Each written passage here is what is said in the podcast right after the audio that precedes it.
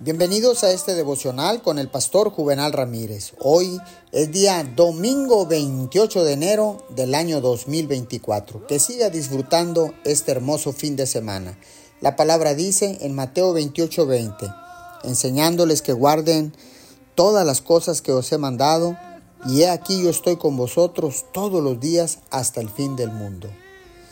Dios estará con todos nosotros para siempre.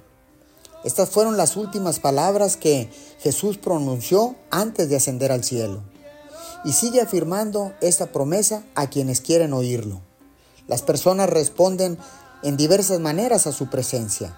La mayoría de los cristianos acepta esta enseñanza como una verdad, pero se olvidan de ella en el diario vivir.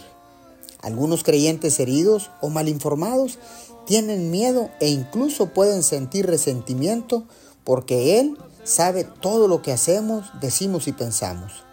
Son pocos los que centran su vida en esta promesa gloriosa y se sienten bendecidos más allá de todo lo que esperarían. Cuando su presencia sea el punto focal de tu conciencia, todas las piezas de tu vida caerán en su correspondiente lugar.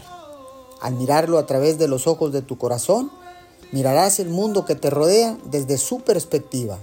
El yo estoy contigo le da sentido a cada momento de tu vida. Señor, gracias. Gracias porque siempre estás con nosotros.